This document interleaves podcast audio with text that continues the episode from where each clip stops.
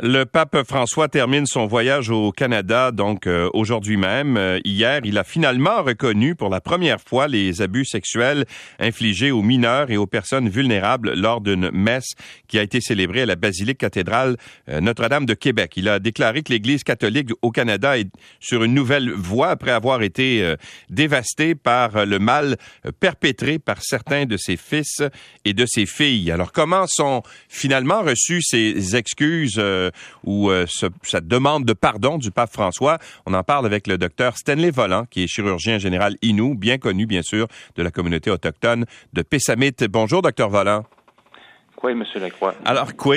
Euh, comment vous, vous accueillez finalement ces, ces excuses-là? Parce qu'il y avait eu beaucoup de critiques là au cours de la semaine en disant, oui, il y a eu des excuses faites à la, aux différentes communautés autochtones, mais en même temps, ça allait pas assez loin c'était reçu avec beaucoup d'émotion puis de soulagement parce qu'on euh, depuis le, discours d'Edmonton de lundi, où il était très sensible, on le voyait très euh, très transparent, très véridique et, euh, et mercredi quand il est venu sur les plaines, on s'attendait à une, grande ouverture de la part du pape. Puis il y a eu un discours vraiment écrit par des juristes, puis c'était puis il parlait plus de la feuille d'érable que que des crimes vis-à-vis des Premières Nations. Et euh, hier, il s'est vraiment ouvert à euh, la cathédrale de, Notre-Dame de Québec et euh, il parlait à son église, en fait, à ses évêques, à ses prêtres, à ses diacres. Donc, un peu leur dire, ça se fait pas. C'est, notre Église ne doit pas faire ça, ne doit pas profiter des personnes vulnérables, des, des, des personnes mineures.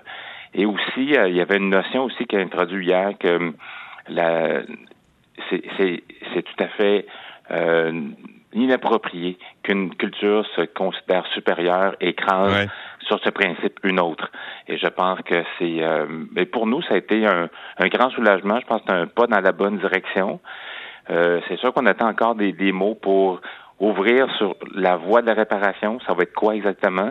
Le premier ministre Legault le rencontre ce matin pour euh, et va demander le premier ministre Legault va demander euh, l'accès aux archives du Vatican de l'Église canadienne, qui est une demande très, très chère pour nous. Ouais, qu'est-ce qu'il y a dans ces archives, euh, docteur Volant, qui est si important pour les pour les communautés, pour les Premières Nations?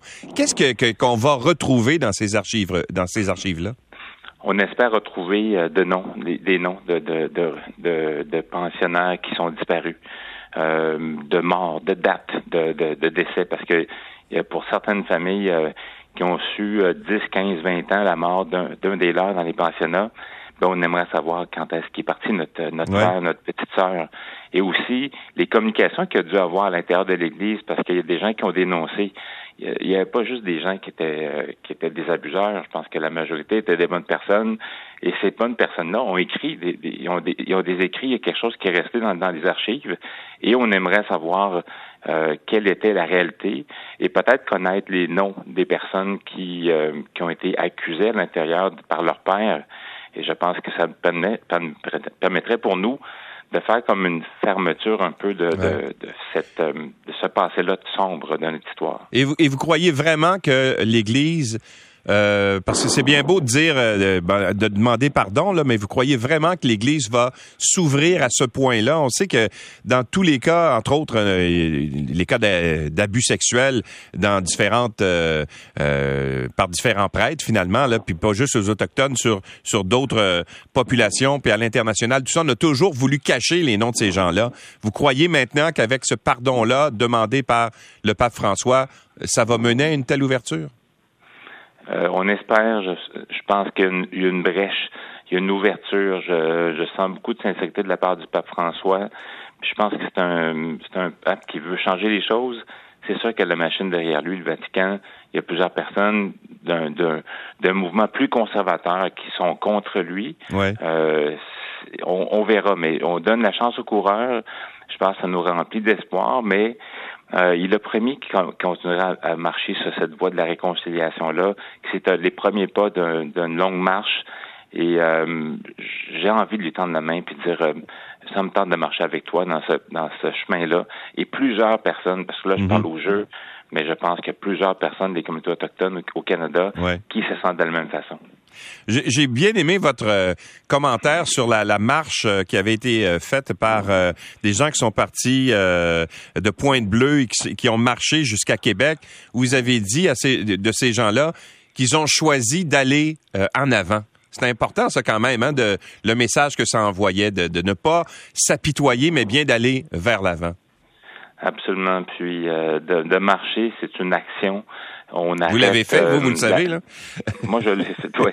C'est ça, d'arrêter d'être la victime et d'être en action et d'être l'acteur principal de sa vie. Ouais. Et les gens que j'ai rencontrés, avec qui j'ai marché, ils m'ont dit quelque chose qui, qui était comme euh, de la musique à mes oreilles. Ils m'ont dit, j'ai décidé d'être la dernière génération qui va souffrir de la douleur que mes parents, mes grands-parents m'ont transmis. Ouais. Et ça va s'arrêter ici et c'est un choix, c'est un travail que je dois faire. Mm. Je, je, ressens la même chose aussi parce que je traîne ce, ce boulet-là euh, très très loin à mon dos. Euh, j'essaie de ne pas transmettre à mes enfants. Euh, j'essaie d'être un meilleur père, d'être un meilleur conjoint. parce que j'ai pas connu mieux dans, ma vie. Donc, et, je pense que c'est le travail individuel de chacun, parce qu'on peut bien dire que le, le, pape s'excuse, mais par la suite, il faut qu'on se fasse un travail. Mais quand l'agresseur a reconnu ses torts, quand l'agresseur a reconnu, a fait, a demandé pardon, mais pour une victime, c'est plus facile par la suite de repartir et d'être l'acteur principal de sa vie, de vivre le moment présent pour bâtir son futur. Docteur Stanley Volant, merci beaucoup d'avoir été avec nous.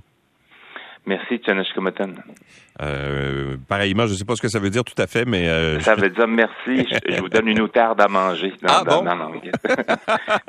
bon, appétit. vous voyez qu'on a beaucoup de, de, chemin à faire pour, euh, pour en apprendre sur, sur, sur les cultures des, euh, des différentes nations, hein? Absolument. Puis un jour, quand vous mangez l'outarde, vous allez comprendre pourquoi que qu'on donne une outarde pour remercier les gens. Ah oui?